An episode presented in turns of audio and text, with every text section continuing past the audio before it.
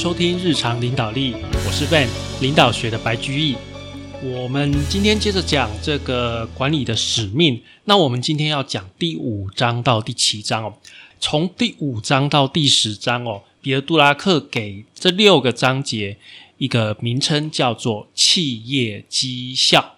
那讲到绩效，你会想到什么？KPI 哦，目标，然后策略啊，等等的。好，不管，我们就从第五章开始。第五章，我们先从一个故事讲哦，它就是希尔斯百货。希尔斯百货在当年的美国是相当成功的企业。来，我们先来听听看它的故事哦。它为什么会变成一个，就是当时是世界上最大的一个零售业者？就是啊，在十九世纪跨入二十世纪的时候，他去了解到。一件事情，那就是啊，美国农民，他认发现到美国农民代表的是一个不一样的市场。为什么他这样想？因为啊，农民居住的地方，啊，跟工作的地方是被隔离的，所以一般的产品配送管道啊，完全没有办法把东西送到农民手中，而且农民的需求跟都市里的。这个一般人不太一样，他们的消费习惯不太一样。农民虽然他个别的购买力比较低，但是他整个当时整个农民的市场其实很大。那你如果想要做这块市场，你就要建立新的通路，你的商品也要符合他们的需求，价钱要够便宜，而且还要提供。保证，因为这个他们都居住在比较偏远的地方，他不可能收到东西不好的时候又不能给他退货，这样他以后就不会买了。所以重点就是啊，农民他所认识、他所认定的价值是什么？好，那席尔斯在这个第一阶段哦，他做了几个重要的创新。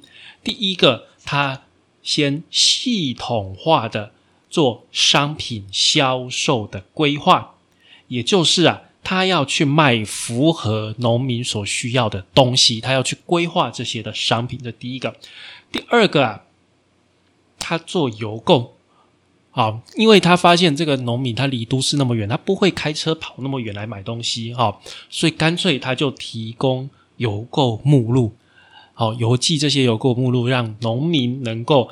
直接利用邮购的方式去买他们需要的东西。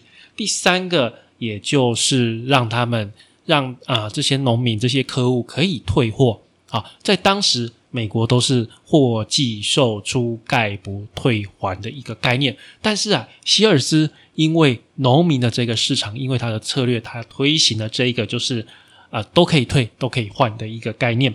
然后第四个就是啊，他。要去找出又低成本又快速的方法去处理客户的大量订单，也就是要去做订单的处理哦。最后第五个是他要去成立一个团队，需要去组建一个人力的组织。好，所以简单的讲，这是他第一阶段的一个呃，就是起来的一个第一阶段。那他主要靠的其实是邮购的一个策略，然后去主打。乡村中平常没有办法跑到城市来消费的农民，好，但是后来又有第二个阶段，为什么呢？因为呀，客户跟市场慢慢的改变，农民的生活慢慢的追赶上了呃都市里面中产阶级的生活，所以呀，这个时候消费形态变了，变成什么？哎。城市里低收入的这些群体，这些人啊，收入慢慢也增加，他们也慢慢变中产阶级了。那这些人开始会想要买中高阶的人使用的产品，所以整个美国哦，它的呃产品的统一性变得越来越高。就是说，以前很高级的东西，真的只有比较上层社会的人在买，但是现在啊，农民也慢慢有钱了。那都市里中产阶级人越来越多，这些人想要买一些比较好的东西来犒赏自己，让自己感觉已经变成一个一个中上阶层的概念，所以变成整个社会的需求性越来越接近。那这时候啊，这个新的希尔斯的决策者，他就决定把希尔斯的重心哈转向去开店，去开零售店。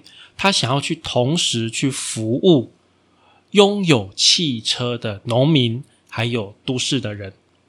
为了让这个决定具有可行性哦，那希尔斯还是要再做一连串的创新。那他这一段这个阶段的创新呢，第一个。他要去做产品设计，因为他的产品要比原来的怎么样更高级？原来只是符合低阶农民的需求，现在是要往中高水准走，所以产品设计的能力要被要求。设计完了之后，我还要必须要具有大量生产的能力嘛？因为我要冲量。第二个就是供应商的管理，他要去管理供应商之间的关系，所以你看到。这个阶段，希尔斯他开始在郊区去开零售店，然后呢，他的创新，他的核心在第一个，他的制造能力，好，就是产品开发跟制造能力；第二个是在他的采购能力。这个时候，管理怎样开始慢慢重要了起来，而且还有一件很重要的事，那就是之前在做邮购的时候啊，因为邮购都会。啊，你看，都用邮局，然后寄到同一个地方，所以希尔斯在当时是一个高度中央集权的一个组织。好，我全部都在中央处理你的订单。但是现在要广开零售店，广开这种啊大卖场，那他就需要让每一个卖场去做那个地方的中心，所以就慢慢的演变成了地方分权的一个形态。所以你看到这一段历史，你就会发现，希尔斯一开始先目标锁定在他们的农民，我的客户是美国的农民，乡村的农民，然后再发现到，哎，我现在市场人口结构都改变了，我现在要把我的目标转移成中产阶级，所以他开始要去界定什么美国中产阶级家庭的需求。然后我要去让这些人，我的顾客能够满足，这就是一个行销，这就是一个行销的行为哈。但是啊，之后就在目标设在这个中产阶级之后，他成长了一段时间，后面他还是有遇到他们新的一个挑战。第一个包括就是说，后来因为中产阶级的一个成长，这些人的需求，他不一定。不一定在商品，他的需求有可能是在一些服务。那在服务这个部分，希尔斯就做不到，对不对？他卖不到。第二个就是原本哈，希尔斯都会注重主流，就是比较同质性、比较大宗的一些东西，一些这个这个成绩。但是啊，中产阶级的意识慢慢变成说，就是小众小众，哦，就变成说。哎，我我有这些兴趣，我喜欢这个；我有这些兴趣，我喜欢这个。它的产品的一个分散性变得很高，每个人都想要表达说：“哎，我跟别人不一样，我喜欢的是这个，我是这个小众的。”那第三个就是希尔斯慢慢的决定向美国以外的市场去扩展、去开发。但是啊，到了别国，这个每个地方的风土民情不一样，顾客的习惯也不一样，所以其实。对他来讲，他的利润其实并不一定像在美国这么好啊。彼得·杜拉克这边做一个结论：席尔斯的故事告诉我们，哈，这个正确答案并不是靠很聪明或是靠直觉去想出来的，正确答案呢是来自于你是不是问了正确的问题。那想要问出正确的问题，我们必须先对何谓企业。啊，我们的企业是什么？这两个问题做系统性的思考与了解。好，接下来我们往下看到第六章，第六章的啊名称是何谓企业？哦，他在问你企业是什么东西呢？一开始我们先来讨论企业利润最大化这个说法。其实，彼得·杜拉克他是直接批评这个观念，企业的利润最大化，他认为。毫无意义。他认为这个概念有一个部分会很危险，什么部分呢？它会让获利的能力变成一个迷失。但是在这里我们要强调，一家企业获利的能力其实还是很重要，只是啊，它是一个限制，它不是你企业的终极的目标，它只是拿来检测说，哎，你这个企业，你这个决策是不是适当，但是它不应该是你最终极、最后面的目标。不过相反的，就是当你的公司获利很高的时候，你才有办法去对社会有所贡献。所以，企业的获利重不重要？重要，但是它不是最终极我们要去追求的目标。我觉得简单比喻就是这样说：来吃饭对人类重不重要？重要。你吃得饱，你的身体健康就就是相对于饥饿的状况下，吃得饱，你的身体健康就会好。你吃得饱，你才有力气去帮助别人做别的事情。但是你吃得饱是你人生终极的目标吗？不是啊。没有人生下来真的就只为吃得饱。以现在社会，古代的以前原始人确实有可能啊，因为他呃呃，就是为了要存活嘛，我只要先能活下去就好。但是现在的社会来讲，你说吃东西是你人生终极的目标，这句话怎么听都怪怪的。企业也是一样，获利重要，但是它不是啊这个企业最终极的目标。它提供的一些养分，能够让你去做更多的事情哦。好，那我们这个彼得·杜拉克他认为企业的目的是什么？他认为企业的目的只有一个正当的第一，那就是创造顾客。注意哦，他不是去找顾客，他是去创造顾客。一般一般的公司、一般的生产都是怎么样去想的呢？我有这些产品，有什么客户会来买我的东西？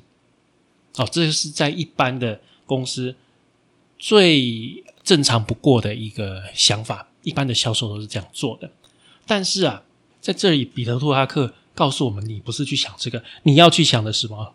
你要去想说，顾客想要什么？顾客需要什么？顾客想要购买什么？顾客对价值的认定是什么？这才要决定你去生产什么，你去买什么。那。他又继续往下讲喽，因为企业的目的是要创造顾客，所以企业的功能其实只有两项。哦，第一次看到这个，我也觉得蛮 shock。啊，企业功能只有两项，他这边就告诉你，真的只有两项，哪两项？一个叫行销，一个叫创新。只有行销跟创新才能产出成果，其他的都是成本。好，我们先讲行销，从。推销从一般的业务推销转向行销，业务推销是什么？通常是以我们的产品为出发点，然后去寻找我们的市场。但是行销不一样哦，行销是像刚刚我们讲那个希尔斯的故事一样，我们去研究我们的顾客，去研究我们顾客的属性、地理位置、现实的情况、他们的需求、他们的价值，以这些为出发点，去问顾客想要买什么，然后呢，去说。这些是顾客在寻找的价值啊，我们要去做他们需求的满足。所以你看，推销跟行销是不一样的。好，接下来我们讲创新。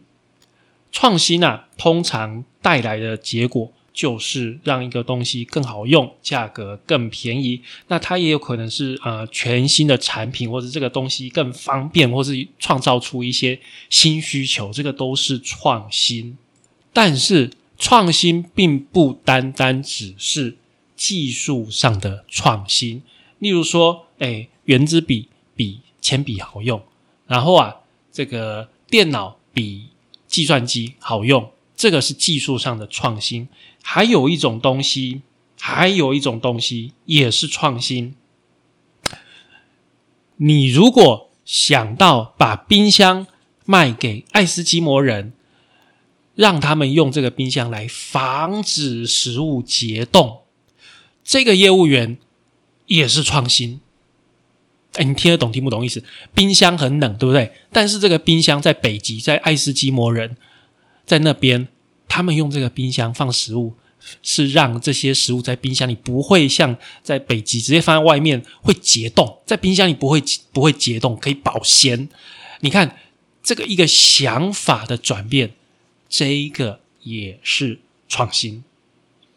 那我们讲的这个创新跟行销，你要去注意到一件事，就是这两个啊功能，它不再是不应该被视为是独立的功能，它不应该是单一部门。也就是你不应该把行销全部放在业务部或是行销部去做执行，你不应该把创新全部压在技术部门或者是研发部上面。整个组织的所有部门都有可能做行销，都有可能做创新。你应该把它当做是整个企业、整个公司的活动。好，接下来彼得·杜拉克去讨论生产力。我们一般人的想法，生产力是什么？就是平均一个人每小时的产出。我们一般人的定义是这样。但是彼得·杜拉克在这边讨论的是，我们新时代的生产力重点从劳动者变成知识工作者，所以知识是我们的生产力。然后啊，管理也是我们的生产力。那从这边我们发现，知识是一个很昂贵的资源。然后啊。时间是很容易消失的资源，所以经理人本身的时间也是一个很重要的资源，它也会决定了这这个经理人具不具生产力。也就是一个经理人，他不可能同时关注太多的焦点，他必须把他的时间、把精力放在啊真正有效益的地方。这个也是生产力的一个提升。所以像这样子流程的组合。好，去怎么样去挑选，然后啊，让适当的人在适当的位置上，这个都是增加生产力的方式。所以他在讲的生产力，不再只是传统的，我一个小时只能做五个 piece，我把它提升到做六个 piece，我的生产力提升了百分之二十，这个太弱了，太 low 了。他不讲这个，他讲说我们利用知识工作者，我们利用经理人怎么样？把这些排列组合，把人放在应该放的地方，产生出真正的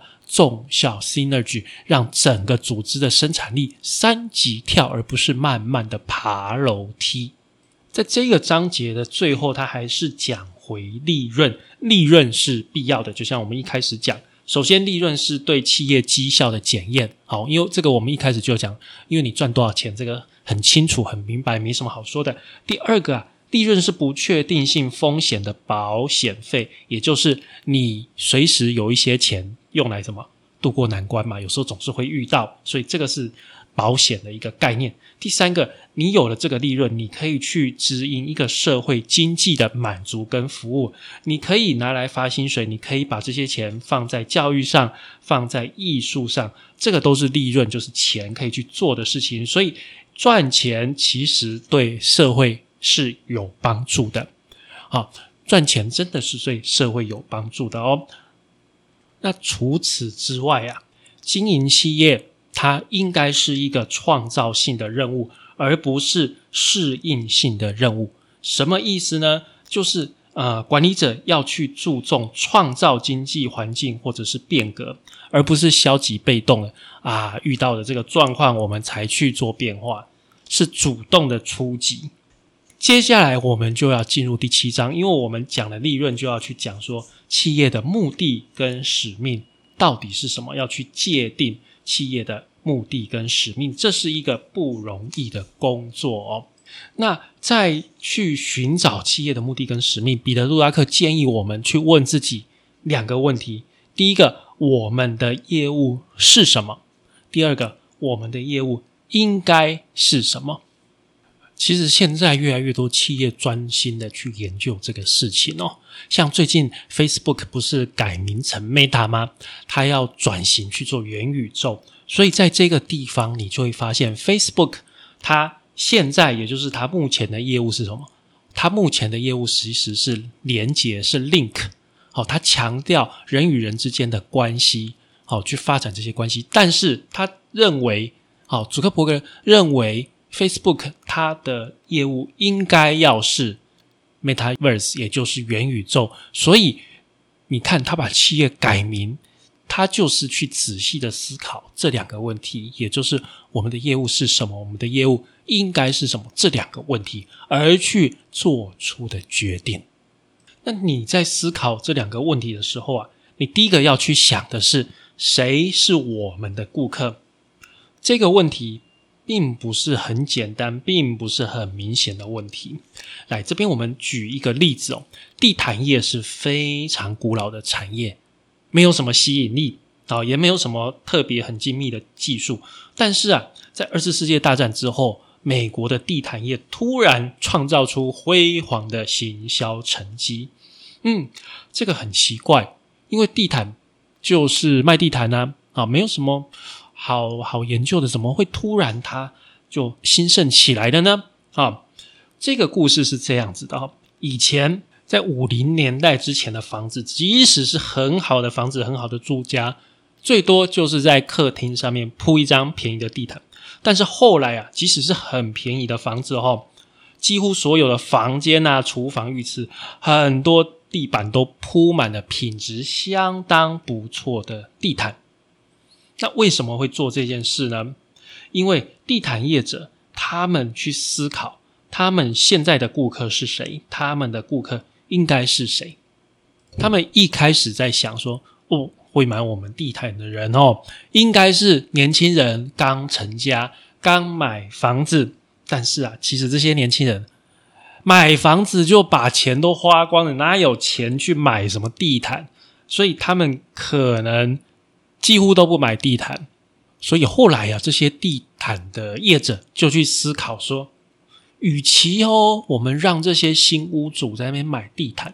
不如我们去搞定建商，让他一开始在盖房子的时候就把我们的地毯怎么样放在房子里面，他们就有这个想法。所以在这个阶段怎么样，他们去认为他们的顾客应该是建竹业、建筑业者。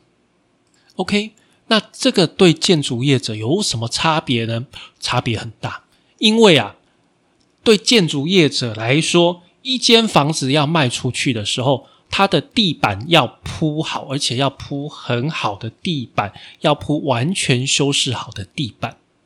但是啊，假如他只是铺地毯，好，他就可以在这个用很便宜、不需要经过修饰的地板，就把它铺上去，上面再铺一层地毯就好。这两个东西的费用加起来。会比你铺那个完全的地板来的便宜，所以啊，建筑业子等于是省了钱，又盖到更好的房子。因为你铺了地毯，其实它会让人感觉到很舒适，然后能够去改变这个住家的外观。好，研究完顾客是谁之后，你要去研究顾客在哪里。这个就像我们刚刚希尔斯。故事里面讲的，一开始他觉得他的顾客在乡村里，接着他发现乡村里、城市里，反正有车的就是我的顾客，所以你要去找我们的顾客他在哪里。接下来下一个问题，顾客会买什么？你花很多钱去买一辆全新凯迪拉克的人，他买的是一辆车，还是买一辆尊荣？高贵的感觉，他的竞争对手是福特，是 Toyota 吗？不是哦，他的竞争对手啊是钻石跟貂皮大衣。所以你要去了解，你要去清楚，顾客从你的产品到底买的是什么。他认定的价值，这个是最重要的。但是一般人很少去思考，他认定的价值是什么。很多人觉得说，顾客认定的价值就是品质，或者是就是价钱。这不一定。什么意思？不一定。对一个少女啊，对一个年轻的女孩子来说，一双很 fashion 的鞋子，嗯，很重要。他觉得这，他愿意为这个鞋子花很多钱去买这种很漂亮的鞋子。但是啊，如果是四十岁的女人来说啊，与其买一双这种看起来很时髦的鞋子，她反而啊会去重视这个鞋子耐久性、它的价格、它的舒适度。所以，同样一双鞋子哦，年轻的女孩认为这双鞋子哦很流行、很 fashion，穿的很漂亮，她愿意花很多钱在这双鞋子上。但是啊，对一位稍微年长的女性，她可能就认为这双鞋子没什么价值，所以这个就是你要去研究顾客，你的目标顾客所认定的价值。好，接下来我们回归到我们原本的第一个问题：我们的业务是什么？我们什么时候该问这个问题？告诉你，你在成功的时候就应该要去去思考这个问题，才能保持住你的成功。那接下来我们的业务又应该哦将是什么呢？延续刚刚的概念，一直成功的企业，它如果只是持续照现在的做法，它不可能一直成功。它势必要一直去改变，它一要一直去问自己说：“诶，我们的业务是什么？”那我们要去思考，我们将来的业务是什么，才能去保持住我们的成功？那怎么样去思考这个问题？你要从市场的潜力、市场的趋势去着手。那有一个最显而易见的方法，就是去关注人口的结构，还有它的动态、它的改变，这个是最基本的。然后我们要去思考，客户还没有获得。满足的需要在哪里？我们想要去填补它这一段的一个需求。好，最后我们来思考我们的业务应该是什么？这个问题就是要针对我们预期的未来去做调整，因为未来会变换嘛。那我们不可能一成不变，以不变应万变的不太可能。